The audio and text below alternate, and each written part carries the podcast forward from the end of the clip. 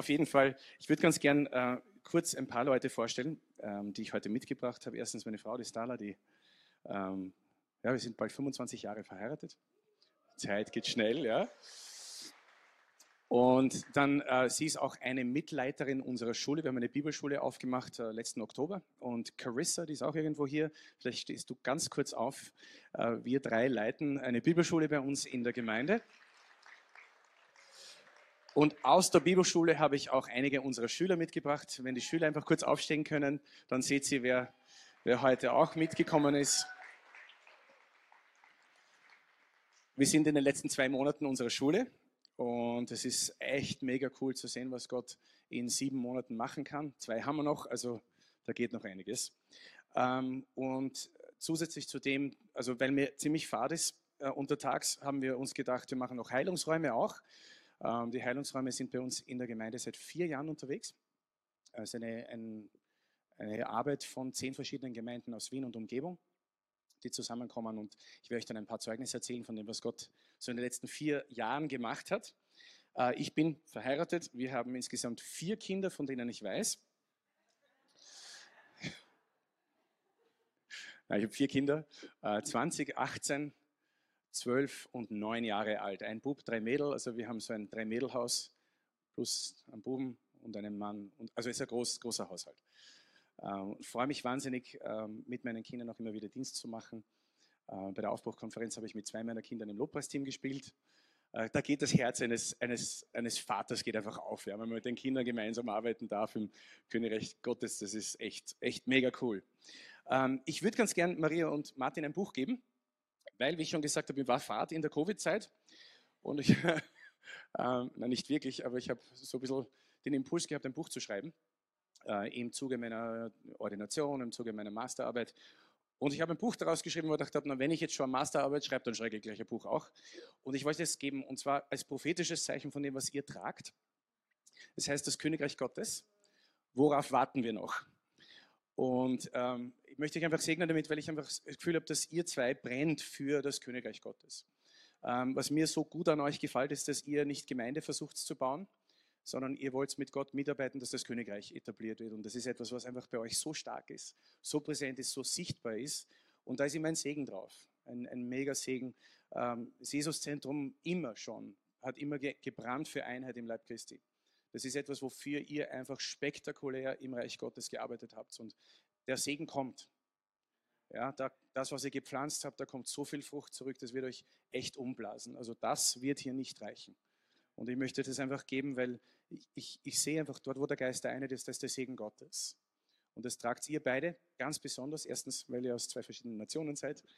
Das ist schon mal ganz gut für Einheit. Also wenn ihr Einheit leben wollt, heiratet jemand aus dem Ausland. Das habe ich auch gemacht. Ja. Die Sarah ist Amerikanerin. Ähm, ich bin halb äh, irgendwas. Also ich bin so österreichisch und englisch und ein bisschen italienisch und genau. Ja, also klassischer Wiener, genau, ja. genau. Ähm, ich würde ganz gern, bevor wir in die Predigt eintauchen, mit euch gemeinsam beten. Äh, meine Schüler und ich, äh, wir, wir, sind einfach da, um euch zu dienen. Wir sind nicht hier, um irgendwas zu beweisen oder irgendwas zu zeigen. Äh, Im Endeffekt haben wir nichts zu beweisen. Jesus hat alles bewiesen. Und wir gehen einfach nur und zeigen einfach das, was Jesus gemacht hat. Ich möchte aber, dass ihr kurz aufsteht und wir beten miteinander. Und Gebete sind in der Gemeinde immer gut. Okay, da war kein Amen, passt, okay. Na, es ist, wenn ich es wenn triggern muss, dann zählt es nicht mehr. Also das muss schon spontan kommen, dass es authentisch ist. Danke, Jesus. Ähm, wir feiern deine Auferstehung, nicht nur zu Ostern. Wir feiern dein Werk am Kreuz in der Auferstehung und deine Ausgießung des Heiligen Geistes, nicht als Fest, sondern als Realität. Es ist nicht etwas, was ab und zu mal und jetzt erinnern wir uns daran, sondern eigentlich wollen wir jeden Tag erleben, was es heißt, in der Auferstehungskraft Gottes zu stehen, zu leben, zu atmen, zu dienen, zu arbeiten. Und ich danke dir, Jesus, dass es nichts gibt, was wir machen, was irgendwie unheilig ist, sondern alles ist heilig, weil der Geist Gottes in uns ist.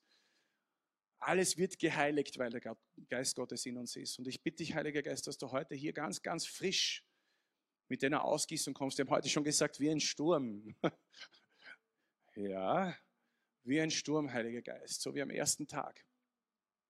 Dass wir erleben, was es heißt, wieder erfüllt zu sein mit, dem, mit der Substanz der Gegenwart Gottes. Und das ist mehr als genug. Und ich danke dir, Jesus, dass du Erstaunliches vorhast. Amen. Okay, wenn man mich manchmal im Lobpreis sieht und ich bin am Telefon, ähm, heißt es nicht, dass ich gerade WhatsApp schaue, wenn mir Fahrt ist oder Facebook, sondern ich schreibe manchmal Sachen auf, die so Eindrücke, die ich habe. Ähm, ich habe drei Eindrücke. Wir werden dann am Ende des, der Predigt werden wir dann auch noch Worte der Erkenntnis und prophetische Worte machen über euch, für euch und auch einen, einen Dienst einfach im Gebet äh, und der Heilung. Hey, cool, danke. Das vergisst man oft. Kennt ihr das? Das vergisst man dann am Abend, trinkt man dann und ist so. Das ist beim Heiligen Geist auch manchmal so. Man dient und dient und dient und dient und vergisst, man hat nicht getrunken. Genau. Mein Thema, äh, ja, ähm, ich habe eins, sagen wir so, ich habe mich vorbereitet. Ja.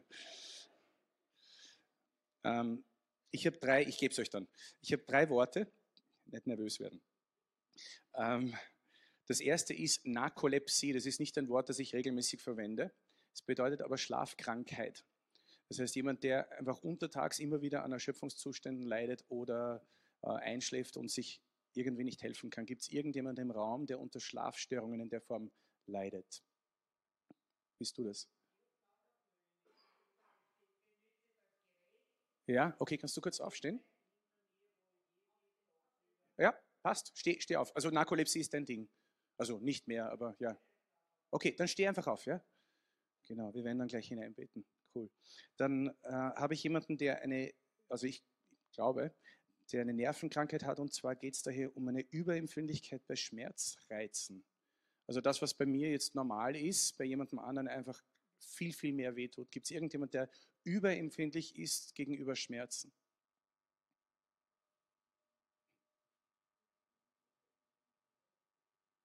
Ja, das ist dann in einem anderen Gottesdienst. ist der, oder es kann natürlich im Internet sein, genau. Ja, da könnt ihr aufzeigen. Ich sehe es zwar nicht, aber es macht nichts. Ja, passt. Da wird schon jemand sein. Und dann das, ähm, das letzte ist ähm, schwere Migräne aufgrund von Zyklusstörungen. Das ist nicht etwas, wo man gerne aufsteht, aber eigentlich ist es etwas, wenn Gott heilen will, warum nicht? Ist da irgendjemand wirklich auch so das Gefühl, so zwei, drei Tage lang kann mich fast nicht bewegen aufgrund der, der Störungen und dann einfach Migräne auch dazu? Okay, cool. Ja. Grundsätzlich Zyklusstörungen könnt ihr auch aufstehen, wenn ihr wollt. Ja. Ich habe hab vier Frauen daheim, es ist ganz entspannt. Ja. Okay, wenn wir kurz für dich beten, kann man, ähm, genau, äh, Söljan, kannst du, kannst du rübergehen und für, für den jungen Mann beten? Genau, wir wollen, einfach, ähm, wir wollen einfach beten, dass du in einen normalen Schlafzyklus einkommst. Heiliger Geist, ich danke dir so sehr, dass du derjenige bist, der uns guten Schlaf gibt. Und Heiliger Geist, ich binde jetzt im Namen Jesus die geistliche Dimension dahinter, die dich ausschalten möchte und binde dich ans Kreuz, bring das Blut Jesus gegen dich. Heiliger Geist, ich danke, dass du jetzt im Namen Jesus einfach den Rhythmus, diesen zirkadianischen Rhythmus in Ordnung bringst. Das Licht Licht ist, dunkel dunkel ist. Beim Licht darf man wach sein, beim Dunkeln darf man schlafen. Und wir segnen dich einfach mit Schlaf, der nicht untertags ist, sondern Schlaf in der Nacht. Wir segnen dich, dass du hellwach bist im Namen Jesus, dass dein Geist und deine Seele hellwach sind im Namen Jesus. Genau, und danke Jesus für diejenigen, die an einer Nervenkrankheit leiden, die über, über, überempfindlich sind. Ich befehle den Nerven jetzt im Namen Jesus in die Ruhe zu kommen. Diese Überempfindlichkeit, so das ist was wie ein Schmetterlingskind, sehe ich da, dass diese Überempfindlichkeit im Namen Jesus geheilt ist, dass die Nervenimpulse im Gehirn normal ankommen, dass die Synapsen ganz normal feuern. In Jesu Namen. Und auch die Migräne aufgrund von Zyklusstörungen. Danke, Jesus, dass du den Zyklus geschaffen hast als Zeichen des Lebens und nicht als Zeichen des Lähmens. Und wir brechen jetzt im Namen Jesus auch in diesem Raum, wenn jemand ist, der Zyklusstörungen hat, die lähmend sind. Wir brechen jetzt diesen Zyklus und bringen einfach im Namen Jesus neue und gesunde Hormone, gesunde Chemie im Bluthaushalt, in den Drüsen, ganz gesunde Zyklusabläufe, die normal sind, nicht überempfindlich. Danke, Jesus. Amen. Wir werden dann später noch ein bisschen mehr machen. Okay. Gut, habt ihr eine Bibel mit? Wenn nicht, dann habt ihr das Telefon mit. Das, gell? das haben wir fast immer mit. Und am Telefon haben wir oft eine Bibel. Also könnt ihr es gerne aufschlagen. Vielleicht seid ihr prophetisch genug zu wissen, wo ich aufschlage. Das ist kein Problem. Ähm, mein Thema ist, dass er den Vorhang zerrissen hat. Ähm, und ich würde das ganz gern aus verschiedenen Aspekten angehen. Wir werden im Matthäus-Evangelium lesen. Wer war im Matthäus? Ja, ja, einige von euch, cool. Ihr kriegt es dann im Himmel Pluspunkte. Und zwar würde ich ganz gern, welches? Ja, okay. Unfair. 27. Beginn des Kapitel 27. Und es ist die Kreuzigung von Jesus. Und das haben wir ja gerade gefeiert zu Ostern, das passt also an sich ganz gut. Und zwar Kapitel 27, und wir lesen da hier vom Vers 49 an. Und das ist es, wo Jesus gesagt hat, Eli, Ela, Eli, Laba, Samachtani, mein Gott, mein Gott, warum hast du mich verlassen? Und dann sagt im Vers 49 steht, wartet, riefen die, äh, die anderen. Wir wollen doch sehen, ob Elia kommt, um ihn zu retten. Jesus aber schrie noch einmal laut auf und starb. In diesem Augenblick riss der Vorhang im Tempel von oben bis unten in zwei. Die Erde fing an zu beben, Felsen rissen, Grüfte öffneten sich, das sind Gräber, und viele verstorbene Heilige wurden auferweckt. Und nach der Auferstehung von Jesus kamen sie aus ihren Gräbern, gingen in die heilige Stadt und erschienen vielen Menschen. Wenn ihr so wie ich seid, ich stelle mir diese Sachen manchmal bildlich vor. Das ist Day of the Walking Dead. Diese Filme kennen wir, die wollen wir oft nicht sehen, aber stell dir vor, dein Urgroßvater steht plötzlich in dir, vor dir und ist aus dem Grab auferstanden. Ich glaube schon, dass das ein echt interessantes Szenario war. So, Mama, was machst du hier? Ich habe dich letzte Woche im Friedhof besucht. Aber habt ihr euch das immer vorgestellt? Manche, okay. Also es gibt nichts, was es nicht gibt. Und ich stelle mir das einfach so bildlich vor und denke mir, Wahnsinn, was für Kraft freigesetzt wurde, nur im Tod von Christus. Wir reden noch gar nicht von der Auferstehung. Und wir leben nicht im Tod von Christus, sondern wir leben in der Auferstehung von Christus. Wenn der Tod Christus mehr als genug ist, um die Gräber aufzumachen, die Toten aufzuerwecken, wie viel mehr die Auferstehung von Jesus? Das ist schon mächtig, oder? Und da steht dann, der, der zerriss der Vorhang im Tempel von oben nach unten. Das haben wir sicher schon oft gehört und ich werde euch wahrscheinlich heute nicht viel Neues erzählen. Aber es geht nicht um neu, sondern es geht um neues Verständnis, eine neue Offenbarung, was da wirklich passiert ist. Und wenn, wenn man ein bisschen überlegt, was eigentlich da, da passiert ist. Also der Vorhang war ja die, die, diese Trennung zwischen dem Heiligen und dem Allerheiligsten. Das ist, wenn man den Tempel jetzt hat, äh, also jetzt haben wir ihn ja nicht mehr, aber der Tempel damals hatte verschiedene Bereiche und in manche Bereiche durften fast alle hinein. Dann gab es einen Bereich, der, der heilige Bereich, da konnten nur noch die Priester hinein. Da gab es Opfer und, und Waschzeremonien. Halleluja, dass wir im Neuen Testament leben. Die Gottesdienste würden ganz anders ausschauen. Ja. Stell dir vor, der Pastor darf nur einmal im Jahr in die Gegenwart Gottes und muss um sein Leben zittern. Wenn der Pastor nicht wiederkommt, weißt du, er hat gesündigt. da ist man sehr dankbar, dass er der Pastor war und nicht du. Wenn viele sind so oder so dankbar, dass wir nicht die Pastoren sind. Ähm, gell, ja. Und dann gab es eben dieses Allerheiligste. Das ist das, wo die Gegenwart Gottes physisch manifest war. Mit so einer, einer Flamme, ich kann es mir schwer vorstellen, ein Feuer auf dieser, dieser Schachtel aus Holz und Gold und diese Cherubime, die, die, die Flügel und, und dort manifestierte sich die Gegenwart Gottes und zwischen dem Heiligen und dem Allerheiligsten war ein Vorhang. Wir reden nicht von einem dünnen Ikea 9,90 Euro Vorhang, wo du schon durchschauen kannst und der zerreißt, wenn du den anschaust. ja, irgendwie müssen die Geld verdienen. Der Vorhang war dick. Und wir reden hier, man sagt, wahrscheinlich so um die 12 bis 16 Zentimeter dick. Also mit einer kleinen Schere da durchschneiden, keine, noch dazu mit einer Ikea-Schere, keine Chance. Ja. Ich weiß nicht, was ich mit Ikea habe heute. Ich, sorry, ich weiß ein schwedisches Geschäft, I'm sorry. Aber wir haben alle Erfahrungen mit Vergebung. Nach dem Einkauf. Bei vielen Geschäften. Das ist das, wo man Vergebung lernt. Ähm, und dieser Vorhang hat wirklich eine Trennung zwischen dem Heiligen und dem Allerheiligsten gezeigt. Es ist fast wie die Trennung, die wir im Garten Eden sehen. Dem Garten Eden, der, der Ort der Gegenwart Gottes. Und nach dem Sündenfall wurde dort ein Engel hingestellt mit einem Schwert aus Feuer. Und dort konnte niemand mehr hinein. Ungefähr so kann man sich das ein bisschen vorstellen. Und der Vorhang zerreißt von oben nach unten. Das ist eh spannend. Also menschlich gesehen nicht, nicht möglich, sondern von Gott initiiert. Und der hohe Priester durfte einmal im Jahr in, ähm, in diesen Raum hinein, also in dieses Allerheiligste und musste alle möglichen Zeremonien durchmachen. Er durfte nicht schwitzen, da wäre ich schon durchgeflogen durfte nicht unrein sein, also er musste sich wirklich auch enthalten von allem. Die, die Wochen davor musste waschen und alle möglichen anderen Zeremonien. Heutzutage, ich ziehe mir an und fahre einen Gottesdienst. Ja. Aber damals war das nicht so einfach.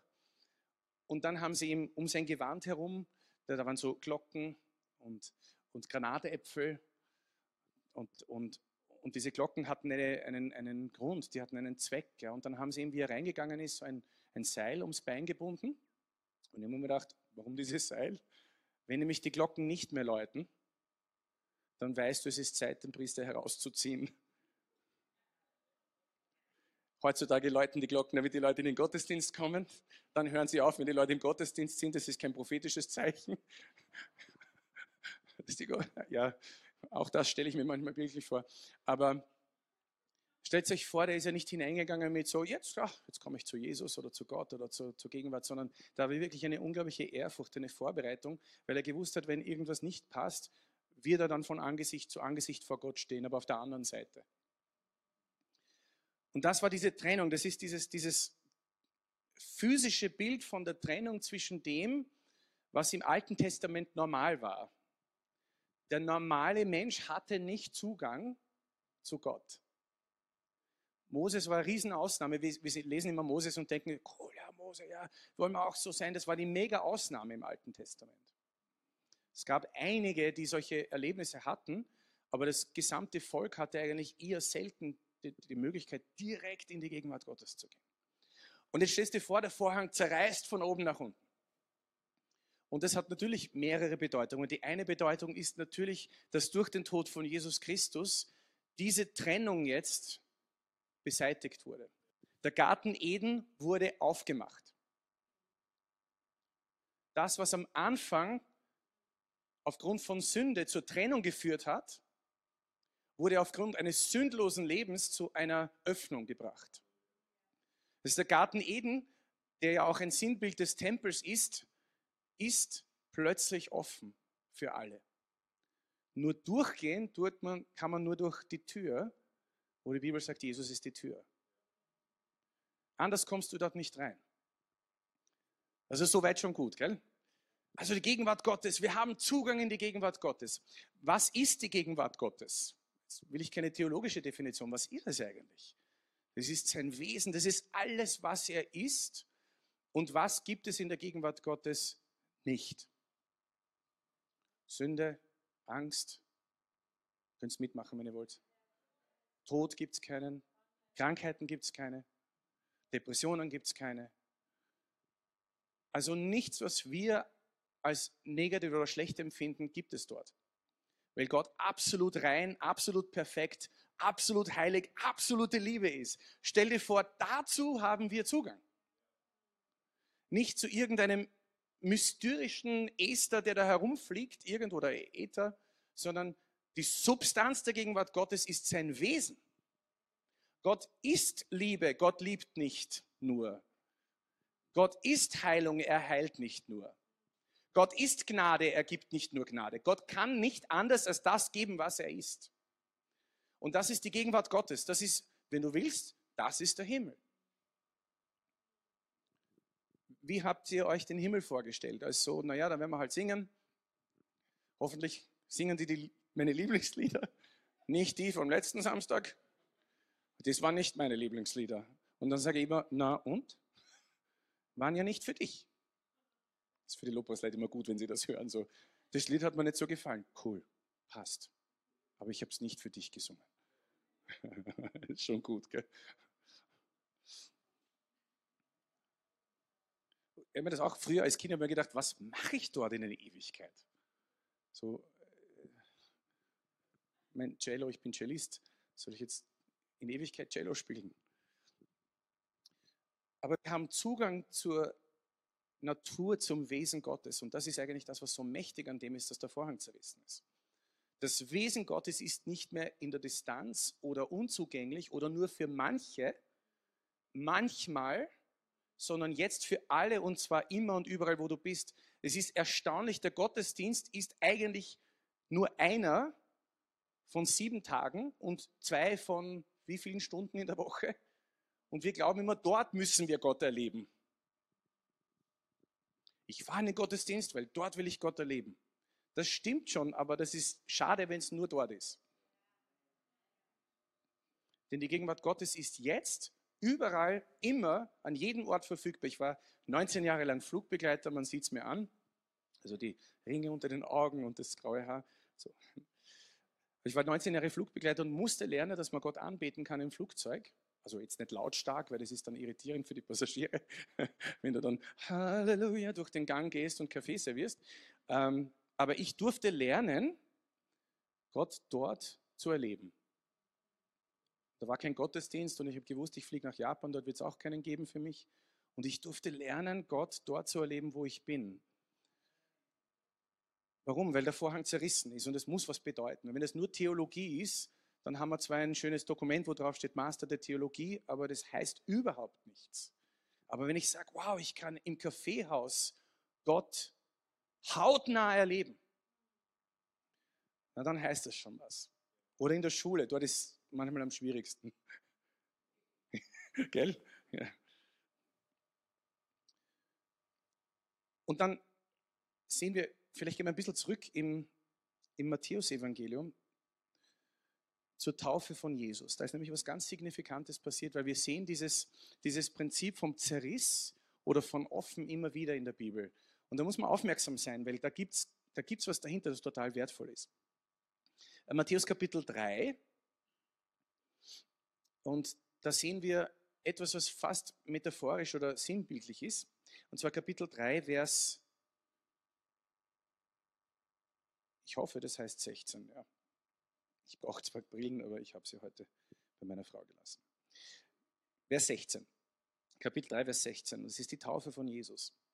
Als Jesus nach seiner Taufe aus dem Wasser stieg, öffnete sich der Himmel über ihm und er sah den Geist Gottes wie eine Taube auf sich herabkommen. Und aus dem Himmel sprach eine Stimme, das ist mein lieber Sohn, an ihm habe ich meine Freude oder an ihm habe ich wohlgefallen. Das Bild hier ist, ist das gleiche Bild wie der, der Zerriss des Vorhangs. Das Wort im Griechischen, das hier verwendet wird, ist das gleiche Wort. Es wurde aufgerissen, der Himmel, nach der Taufe von Jesus. Das war ein, ein Akt, den Gott initiiert hat, so wie der Vorhang von oben nach unten zerrissen ist, ist auch der Himmel über Jesus aufgerissen worden durch den Vater. Und was war das Resultat? Die Geistestaufe von Jesus. Da kommen wir dann eh hin, was das eigentlich heißt, weil die Geistestaufe von Jesus ist die gleiche Taufe, die wir bekommen. Und was sagt Gott über seinen Sohn? Und das sagt er auch über dich. Das ist mein geliebter Sohn oder Tochter. An dem habe ich wohlgefallen. Das heißt, da haben wir auch einen Zerriss, der, der zeigt, dass Gott diese Trennung erledigt hat. Und Jesus ist der erste Mensch, der physisch die Gegenwart Gottes nicht nur trägt, sondern ist.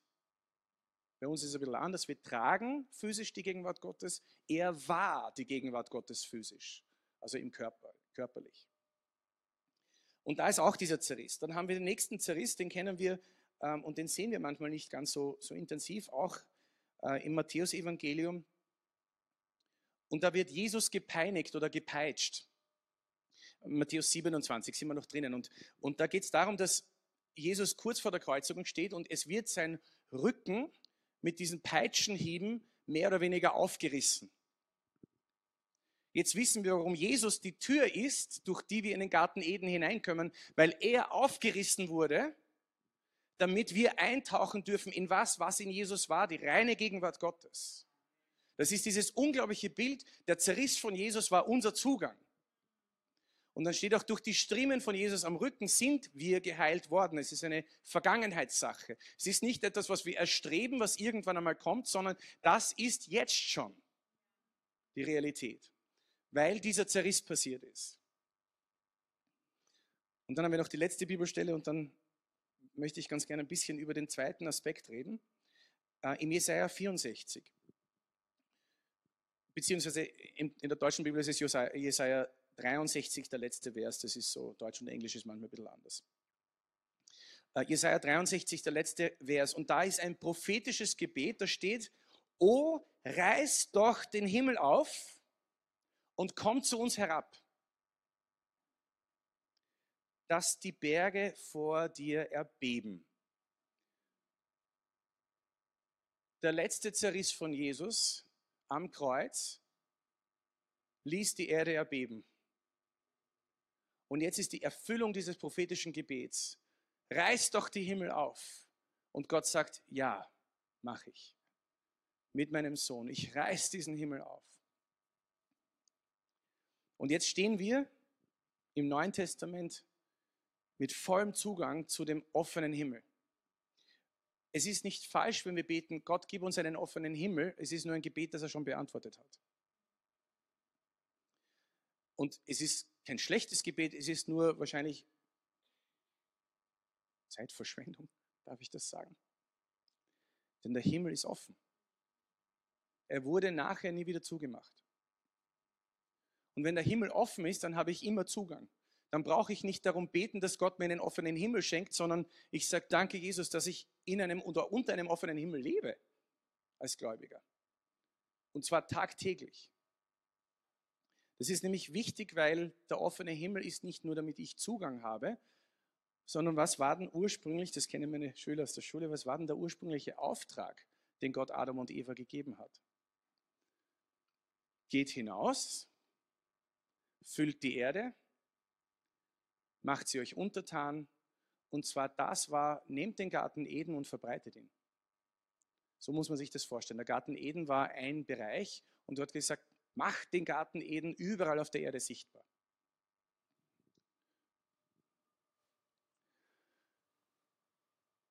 Und jetzt haben wir einen offenen Himmel. Und wo ist dieser offene Himmel jetzt? Wenn wir den Geist Gottes haben, dann ist der Vorhang ja in uns auch nicht da. Dann tragen wir ja auch den offenen Himmel mit uns ich sage da nichts, was nicht in der Bibel steht, im Neuen Testament, 1. Korinther 3, 1. Korinther 6. Wisst ihr nicht, dass ihr ein Tempel des Heiligen Geistes sind? Was war der Tempel? Der Tempel war die Interaktion oder die Intersektion zwischen dem übernatürlichen und natürlichen Raum. Dort war die Gegenwart Gottes manifest. Wenn wir das jetzt sind, dann muss das doch bedeuten, dass überall, wo ich hingehe, der Garten Eden hingeht. Überall, überall wo ich bin, ist der Tempel unterwegs, gefüllt mit dem Heiligen Geist, was die Gegenwart Gottes und gleichzeitig unter Anführungsstrichen der Himmel ist. Ich bin nicht der Himmel, das ist mir klar. Ich kenne mich gut genug.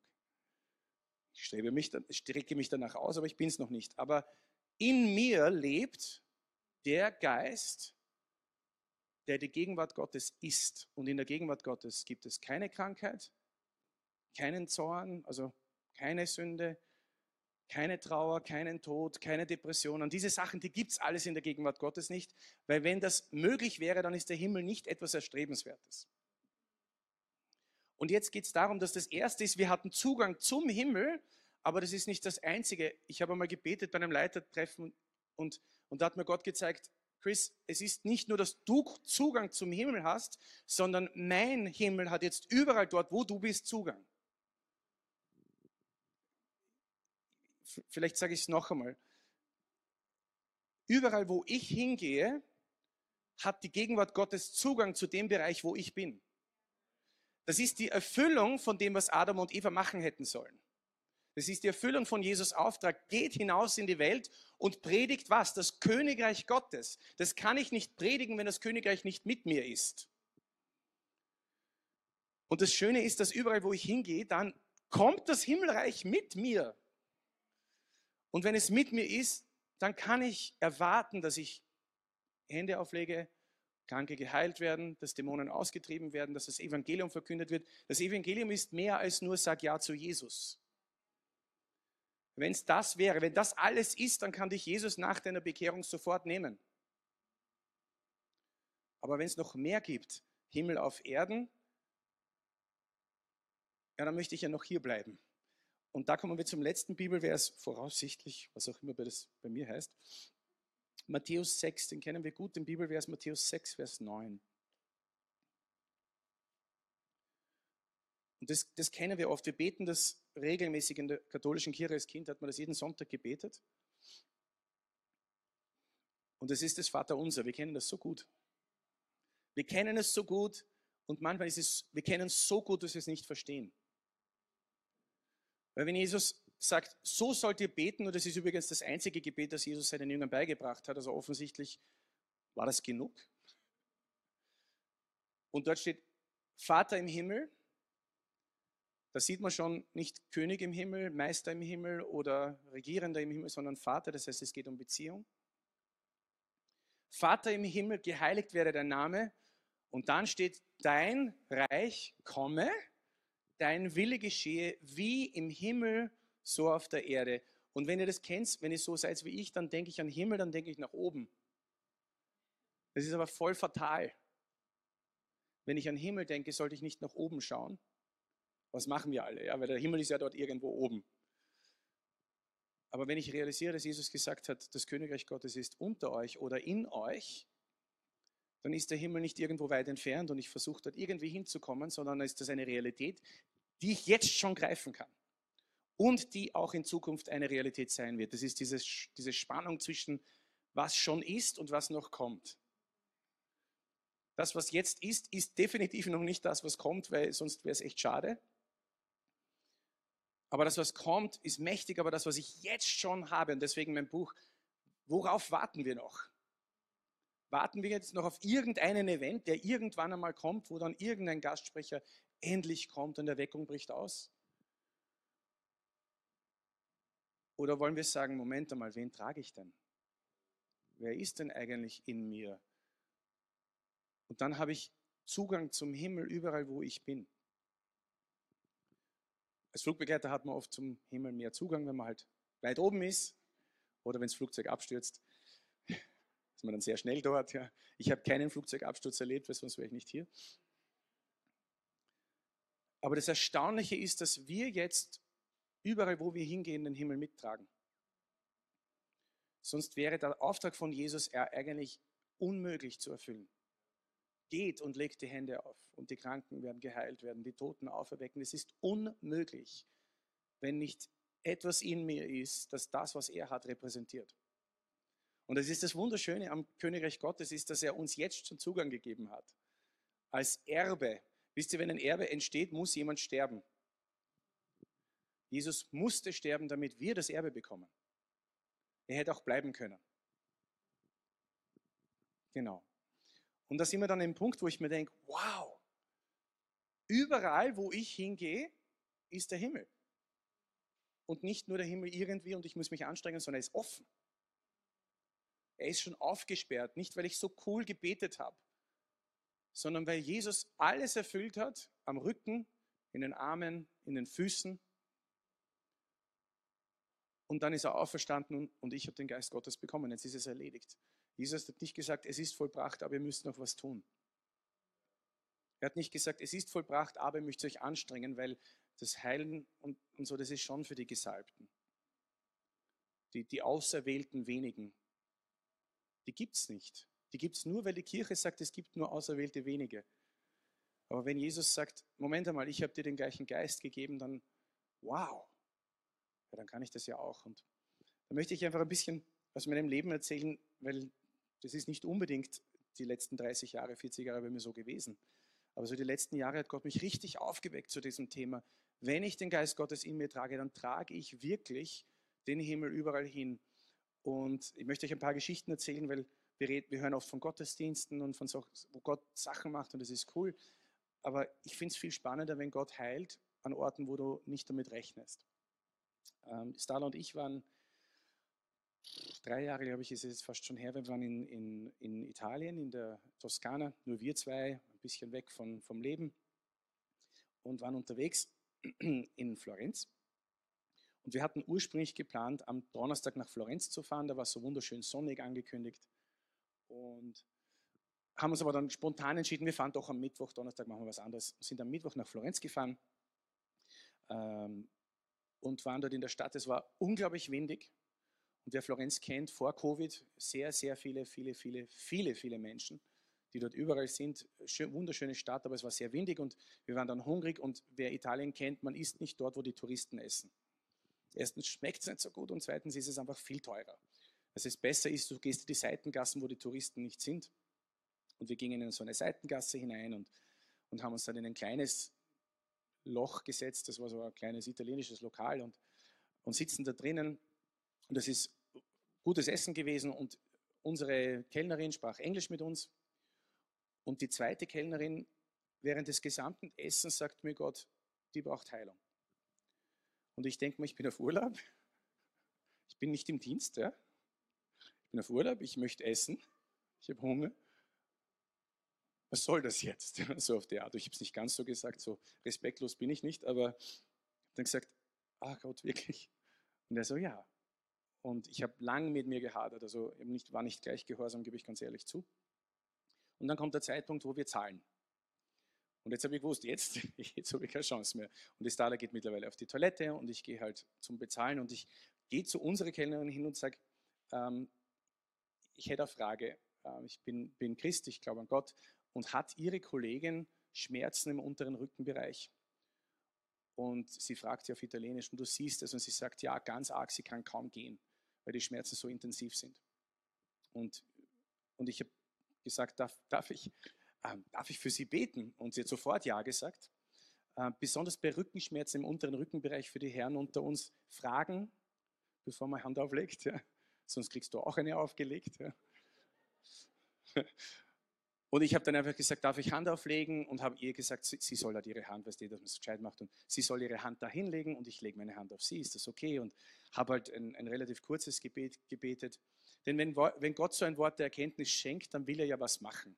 Er will mir ja nicht eine Karotte vor der, vor der Nase so, ich gebe dir ein Wort der Erkenntnis, aber die Heilung kommt nicht. Ähm, Worterkenntnis und, und, und ich bete halt und ich, mittlerweile weiß ich schon, wenn meine Hand ganz heiß wird, und das passiert immer wieder, wenn ich für Leute bete, dann weiß ich, Gott tut was. Und ich weiß aber auch, dass es nicht gut ist, Leuten etwas zu suggerieren.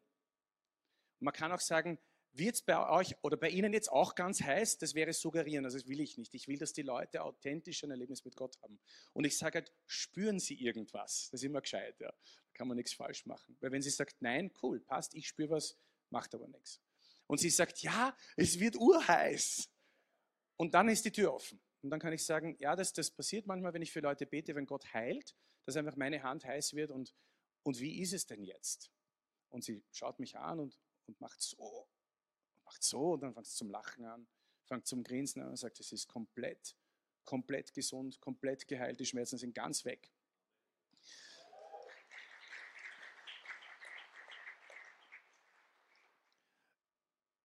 Und jetzt habe ich nicht gewusst, was ich tun soll. Es ist so, was macht man jetzt? Ja? Und ich habe sie jetzt nicht zu Jesus geführt. Das wäre sicher, der Evangelist hätte wahrscheinlich gesagt, so, jetzt machen wir Bekenntnis und Gebets, und so. Ähm, immer gesagt, nein, ich wollte sie einfach nur segnen und bin gegangen, weil es ist nicht meine Aufgabe, sie von Gott zu überzeugen. Warum? Weil sie hat Gott gerade erlebt. Und die Stala kommt dann aus der Toilette raus und sagt, gut, gehen wir. Und ich habe gesagt, ich muss dir erzählen, was gerade passiert ist. Ja.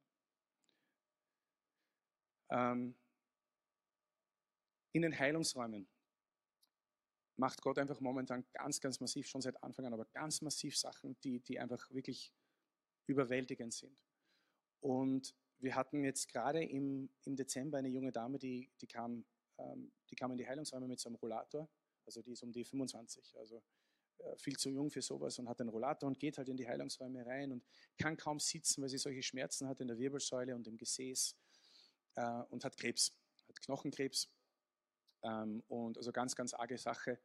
Und wir haben so verschiedene Stationen in den Heilungsräumen und ein Raum ist einfach, wo Lobpreis passiert, Live-Lobpreis und Gebet und dort wird gemalt und getanzt, also sehr kreativ. Und dort sitzen die Leute eine Dreiviertelstunde drinnen, einfach nur in der Gegenwart Gottes, weil ich weiß, dass Gott meine Gebete nicht braucht, um Menschen zu heilen. Er verwendet sie, aber braucht sie nicht. Das ist das Schöne.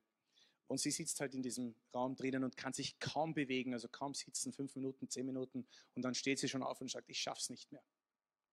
Und kommt raus und dann ist sie zum Gebet gegangen und dann nach Hause. Und in den letzten Heilungsrunden jetzt, Anfang April, kam sie wieder ohne Rollator, ist relativ gechillt hineingegangen und hat gesagt, ich bin hier, ich will dir nur was erzählen. Und ich sage, ja cool, erzähl. Und dann ist mir erst eingeschossen, wer das ist.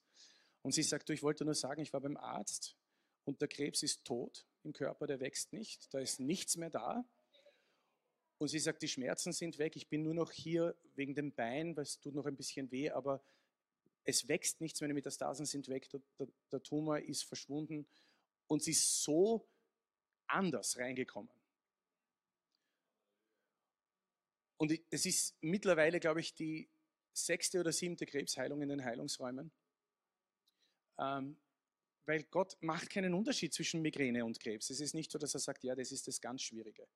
Sondern für ihn, seine Natur ist einfach heilen. Und deswegen finde ich das so beeindruckend. Dann im Dezember war noch ein, ein, ein Mann da, der hatte eine Knochenkrankheit, wo die Wirbel in seiner Wirbelsäule einfach zerbrochen sind. Und die Ärzte, der kam aus einer anderen Gemeinde aus Wien, aus der ICF, ein ganz toller Mann. Und der kam zu uns in die Heilungsräume und hat Gebet empfangen, weil die wollten ihm eine, eine Metallplatte in die Wirbelsäule reinmontieren, damit die Wirbel halt einfach nicht mehr zerbrechen und das einfach stabilisiert wird. Der kam in die Heilungsräume und wir haben gebetet für ihn und er ging dann nach Hause und hat gesagt, ich, ich weiß, irgendwas ist heute passiert. Er war so begeistert, äh, schickt mir ein paar Monate später ein Videozeugnis. Er ging am Montag, soweit ich weiß, zum Arzt für eine Untersuchung vor der Operation und die Ärzte haben gesagt, die Operation brauchen wir nicht mehr. Die Krankheit ist weg, die Wirbel sind völlig normal. Wir wissen nicht, was wir tun sollen. Ja.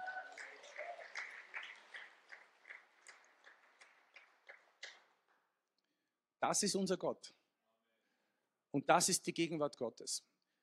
Mein, mein Lieblingszeugnis äh, ist eine, eine, junge Dame aus dem Pinkerfeld, die kam, äh, sie ist jetzt ganz am Anfang, vor dreieinhalb Jahren gekommen. Und die ähm, die war halbseitig gelähmt aufgrund eines Schlaganfalls und hatte fünf Jahre lang äh, den, den Nacken mit den Schultern komplett gefroren. Also sie konnte sich nur so bewegen und konnte den Kopf nicht drehen, hatte extreme Schmerzen im Nackenbereich und war halt so rechtzeitig im Arm ziemlich, äh, ziemlich ähm, beeinflusst. Und sie kam in die Heilungsräume und saß, saß dann in diesem Soaking-Raum drinnen, also in diesem Anbetungsraum. Und nach einer halben Stunde denkt sie sich, was mache ich hier? Warum bin ich überhaupt hier? So auf die Art, was soll es überhaupt? Und dort betet übrigens niemand für die Klienten. Wir lassen sie einfach in der Gegenwart Gottes sitzen. Und, und dann sagt sie, wie sie dieses im Kopf ausgesprochen hat, spürt sie, wie Strom und Wärme durch ihren Körper durchfährt, und zwar von oben bis in die Zehenspitzen hinein. Die Schmerzen im Nacken verschwinden plötzlich und sie fängt zu weinen an, weil sie fünf Jahre lang Schmerzen hatte. Plötzlich hat sie keine mehr, heult im Soaking-Raum drinnen und dann fängt sie an, den Kopf zu bewegen und sagt sich, ich kann das nicht. Das finde ich auch immer lustig, wenn Leute was machen, was sie nicht können. Und sagt, das kann ich nicht. Das kann ich nicht. Jetzt, jetzt ist sie am Schluchzen und nur Gott, nur in seiner Gegenwart, nur in seiner Güte hat er sie im Nacken komplett geheilt. Und dann ging sie zum Gebetsteam. Und es ist dann lustig, wenn sie zum Gebetsteam kommen und sagen, Gott hat mich geheilt und sagt, ich brauche halt noch im, im Arm. Hat es noch Sachen gehabt und haben es auch noch gebetet und dann hat sie auch einiges an Mobilität zurückgewonnen. Und sie schrieb mir eineinhalb Monate, zwei Monate später und sagte, Chris, du kannst dir gar nicht vorstellen, wie anders mein Leben ist. Wir können es uns nicht vorstellen, aber für die war das lebensverändernd. Nur die Gegenwart Gottes ist genug. Es braucht meine Gebete nicht, es braucht nicht mein Anstrengen, es braucht nicht mein Bibelstudium und jetzt weiß ich, wie es geht ich finde Jesus ja lustig, der hat ja nie gleich geheilt. Überall hat er es anders gemacht. Ich frage mich, ob er so ins Fäustchen gelacht hat und die Christen werden später schauen, ob sie eine Methode finden. Es gibt keine. er ist ja nicht zynisch, das weiß ich, aber ich glaube, manchmal hat Jesus Spaß. Ja. Es ist so, schauen wir mal, was wir mit dem machen. Jedes Mal anders. Und die Christen suchen eine Methode. Ja, also wenn du das machst, dann funktioniert das und, und dann machst du es und es funktioniert nicht. Weil es aus Beziehung kommt. Hören auf den Heiligen Geist. Also ich finde es einfach so spannend, wenn, wenn man Jesus zuschaut beim, beim Arbeiten. Ich habe das heute im Gebet gesagt, wir wollen, dir, wir wollen dir zuschauen, Jesus, wie du arbeitest. Und ich will zuschauen, aber ich möchte mitmachen. Das ist so, wenn es was zum Mitmachen gibt, bin ich live dabei. Aber ich möchte euch einfach Mut machen, wenn wir jetzt beten, wir beten nicht, ähm, um etwas irgendwie zu erreichen, sondern wir beten jetzt für euch, weil wir einen offenen Himmel haben. Und wenn es im Himmel keine Krankheit gibt und Jesus gesagt hat, du sollst beten, so wie es im Himmel ist, soll es auf der Erde sein, dann muss das möglich sein. Warum würde Jesus ein Gebet beibringen, das nie erfüllt werden kann? Das wäre unglaublich gemein, im besten Fall und wahnsinnig zynisch, wenn er das wirklich macht. Aber wenn Jesus sagt, so sollst du beten, dann sagt er, es ist möglich, dass der Himmel auf der Erde freigesetzt wird. Ja, wenn es nicht möglich ist, dann gehen wir jetzt alle nach Hause. Oder ins Kaffeehaus, auch schön. Aber wenn es möglich ist, dann möchte ich mitmachen. Dann möchte ich ein Teil von dem sein, was Gott tun will. Genau. Und ihr dürft alle mitmachen. Das ist das Coole an Gemeinde.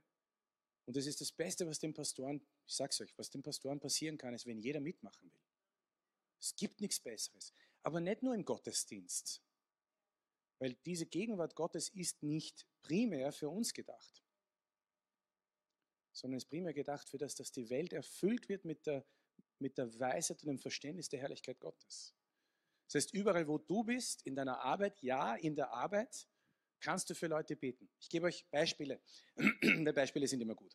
Ähm, ähm, ich habe im Sicherheitsbereich bei der Auer gearbeitet, relativ lange als Flugbegleiter, der ausgebildet hat, auch Flugbegleiterausbildung, Notfallschulungen, alles, was halt mit dem zu tun gehabt. Und wir hatten ähm, relativ viele Frauen, also das ist so normal bei Flugbegleitern. Und was auch normal ist, dass äh, viele Frauen, die halt im Flugzeug viel unterwegs sind, mit dem Zyklus Probleme haben. Das ist einfach aufgrund der Strahlung, der Zeitverschiebung, das ist alles relativ anstrengend. Und viele von ihnen einfach Schwierigkeiten haben, Kinder zu bekommen. Das ist einfach ihre Realität. Also das Fliegen, hat seine Vor- und Nachteile. Ja. Und ähm, sitzt eine Kollegin bei mir im, im Büro und wir, wir, quatschen ein bisschen und sie sagt, du, weißt, mein, mein Mann und ich versuchen seit drei Jahren Kinder zu bekommen, es haut nicht hin. Und mein Herz fängt zum Pumperl an. Und ich denke mir, Chris, Chris, du hast Gott auf deiner Seite, sag was. Und ich habe dann gesagt, du, äh, äh, meine Frau und ich sind gläubig und, und ich glaube halt, dass Gott sowas machen kann, der kann sowas heilen. Dürfen wir für dich beten? Und sie so, ja, die war völlig überwältigt. Die, die meisten Leute, wenn du ein Gebet anbietest, sind nicht so, was, was du, Jesus Freak, was willst du? Sondern meistens so, wow, da, da, da ist jemand, der kümmert sich um meine Geschichte. Die, die meisten Leute, ganz ehrlich, die nehmen das Gebet sofort an. Ich meine, das mit dem Hände auflegen ist mal ein bisschen schwieriger. Also, darf ich Hand auflegen? Was? Also sensibel sein. Aber in diesem Fall habe ich gesagt, meine Frau und ich werden für dich zu Hause beten. Und dann haben wir wirklich gebetet für sie. Und sie schreibt mir einen Monat später und sagt, Chris, ich bin schwanger. Und ins E-Mail schreibt sie rein, weil du gebetet hast. Stell dir vor, was für ein Zeugnis. Hm, gut. Jetzt sind natürlich die, die Leute, die Gott nicht kennen und ihn erleben, sind gute Evangelisten. Wirklich, weil die haben Gott erlebt und jetzt hat, dieses, ein bisschen, hat sich das herumgesprochen in der Firma, äh, in der Abteilung. Und ein paar Wochen später kommt eine andere Kollegin zu mir und sagt, du Chris, die, die hat mir erzählt, was du da gemacht hast kannst du auch für mich beten? Sage ich, was meinst du? Naja, weißt du, mein Mann und ich versuchen seit drei, vier Jahren Kinder zu kriegen, es haut nicht hin. Könntest du nicht auch beten? Und da habe ich dann den Mut gehabt zu sagen, jetzt beten wir gleich. Und habe halt für sie gebetet, Hand auflegen, in dem Fall keine gute Idee. Sie schreibt mir zwei Monate später und sagt, du Chris, ich bin schwanger. Voll begeistert. Jetzt habe ich einen Ruf in der Firma. So, wenn du schwanger werden willst, geh zum Chris. Nicht falsch verstehen. Wie beim Bibelstudium, Kontext. Kontext, ja. Gutes Jahr später kommt die andere Kollegin wieder zu mir zurück und sagt, du, wir hätten gerne ein zweites Kind. Kannst du dein Ding wieder machen? Und wahrlich hat sie wieder ein Kind bekommen, sie hat mittlerweile drei. Die andere Kollegin hat auch zwei Kinder und dann war eine dritte Kollegin, die das auch gehört hat und die war dann auch bei mir und bei der hat es viel länger gedauert, aber die war auch innerhalb von drei Monaten schwanger. Das ist in der Firma dort, wo Gott ist. Dort will er heilen, dort will er Menschen gesund machen, dort will er wiederherstellen. Dort will er, dass Menschen das Evangelium physisch erleben. Das Evangelium ist nicht nur, was man sagt, sondern was man tut.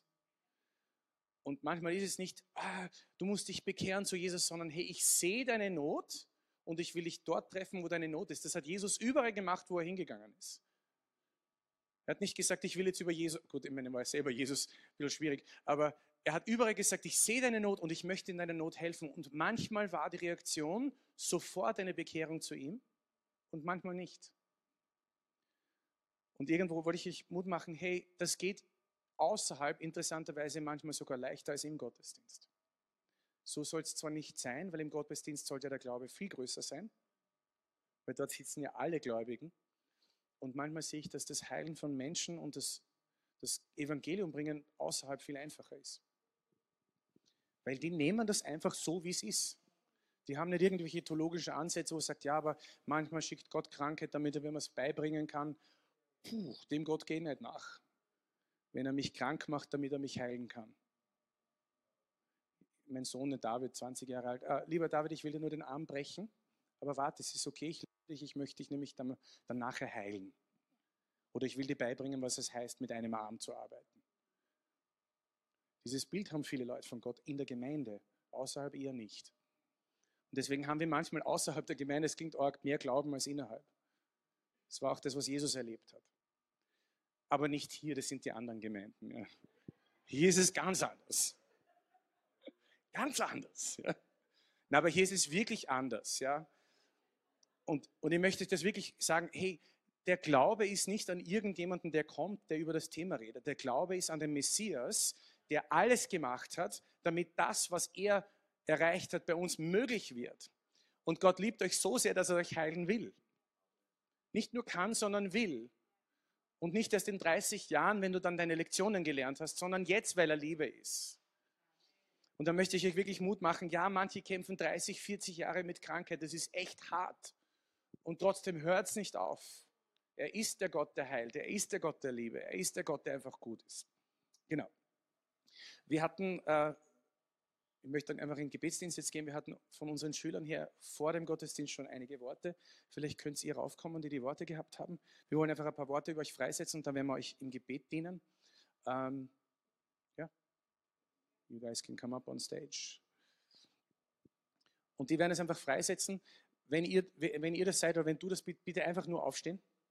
Und dann werden wir äh, wahrscheinlich am Ende, würde ich einmal sagen, können wir die Leute nach vorne bitten, geht das?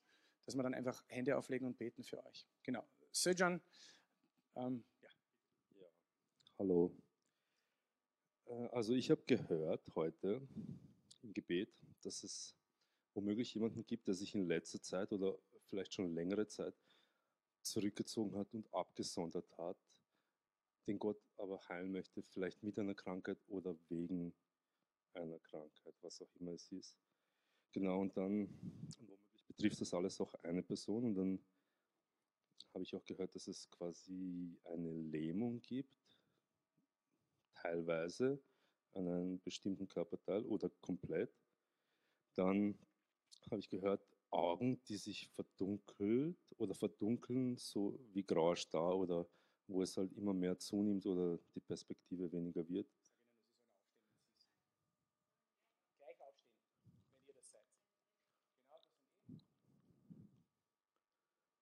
Genau. Halleluja. Genau, und dann kam noch ähm, Schulter. Aufstehen, wenn, wenn, wenn, ihr, wenn das jetzt das ist, was ihr habt, einfach aufstehen. Okay? Einfach damit wir wissen, okay, genau, das bestätigt sich. Und das ist, das ist schon der Herr, der schon sagt, er möchte dich heilen. Genau, und das Coole ist, ich sehe es auch immer wieder, wenn die Leute aufstehen, dass sie beim Aufstehen geheilt werden. Ja, das Wort der Erkenntnis ist mächtig genug, ihr braucht das Gebet nicht. Wir machen es trotzdem, aber einfach aufstehen. Genau, da waren noch Schulterprobleme und Zähne. Wenn jemand irgendwas mit Zähnen hat. Genau. Halleluja. Thank you. Äh, Ich hatte den Eindruck, dass jemand mit Psoriasis zu kämpfen hat, mit Schuppenflechte.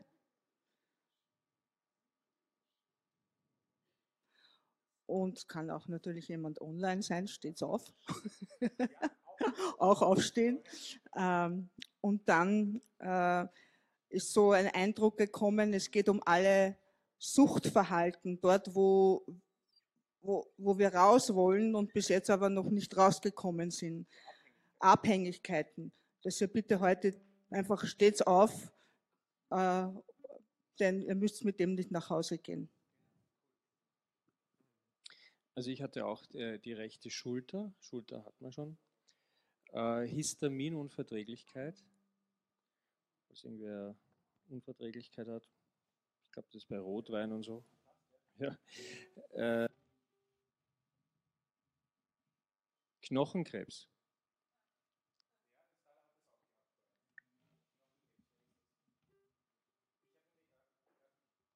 Äh, Die die Stana hat genau das gleiche Wort vor dem Gott, also im Gottesdienst hat sie mich gefragt, was, was, was gibt es das? Ja? Knochenmark. Und ich habe eine Lumbalpunktion gesehen. Das heißt, die drei Sachen hängen zusammen. Mit das. Wer ist das mit Knochenkrebs? Ist da irgendjemand? Vielleicht ist das jemand online. Okay, gut. Okay. Andere Schüler, habt ihr auch was? Sarah? Ja, komm. Stana, du auch? Ich hatte auch zwei Wörter und das äh, hat sich eh auch schon bestätigt. Die rechte Schulter und das zweite ist ein Tumor. Also egal, ob das jetzt mit diesem Knochenkrebs zusammenhängt oder nicht, ein Tumor. Äh, bösartig, also irgendwie ein Geschwür. Genau. Ich möchte auch unsere Live-Gruppenleiter ermutigen, wenn ihr auch Eindrücke bekommen habt, kommt auch nach vorne und äh, teilt sie auch. Ich habe auch persönlich Kniescheiben gesehen. Knie, Kniesch, Kniescheiben, gibt es jemanden mit Knieschmerzen? Gibt es noch jemanden? Da? Okay. Noch was? Oder was? Ja, ich weiß, ich weiß. Ja. Ich habe nicht an dich gedacht. Genau. Und ich habe auch bei diesem äh, äh, Knochenmark, ich habe Jesus gesehen, der im Himmel, also eine Engelgeschichte hat zu seinen äh, Storeroom, seinen Schatztruhe und hat, ist zurückgekommen mit, diese, mit diesen Gläschen von Knochenmark, das er neu macht, geben will. Ich hatte ein Bild, wie so ein Ausschlag auf der Hand ist und wie Gott über die Hand streicht und es geheilt wird. Und einen anderen Eindruck, den ich hatte, ist, dass jemand Probleme hat mit diesem großen Zeh, mit dem ähm, Knochen. Äh, Ha- Hallux, genau. Da hinten, ganz hinten. Okay, also ich habe das Wort Stimmbandzerrung gehört. Keine Ahnung, ob das wer hat.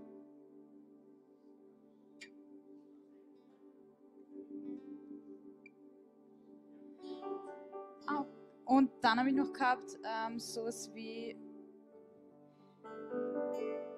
dass Trauma Leute in Gefangenschaft hält dass Gott das Trauma brechen möchte. Jetzt möchten wir euch einfach bitten, mutig zu sein, einfach herauszukommen. Gott kennt dein Problem. Wir brauchen jetzt nicht konkret für dein Problem beten. Wir wollen euch einfach nur Hände auflegen. Wir werden einfach ein bisschen Zeit mit euch verbringen. Kommt einfach nach vor.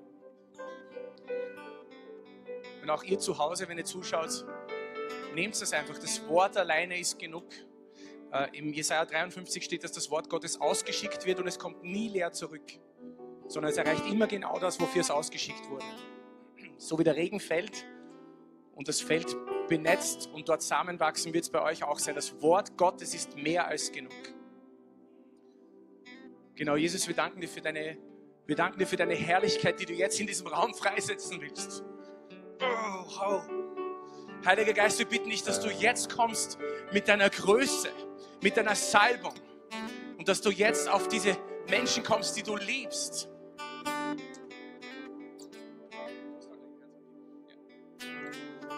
Heiliger Geist, wir bitten dich, dass du Jesus heute verherrlichst,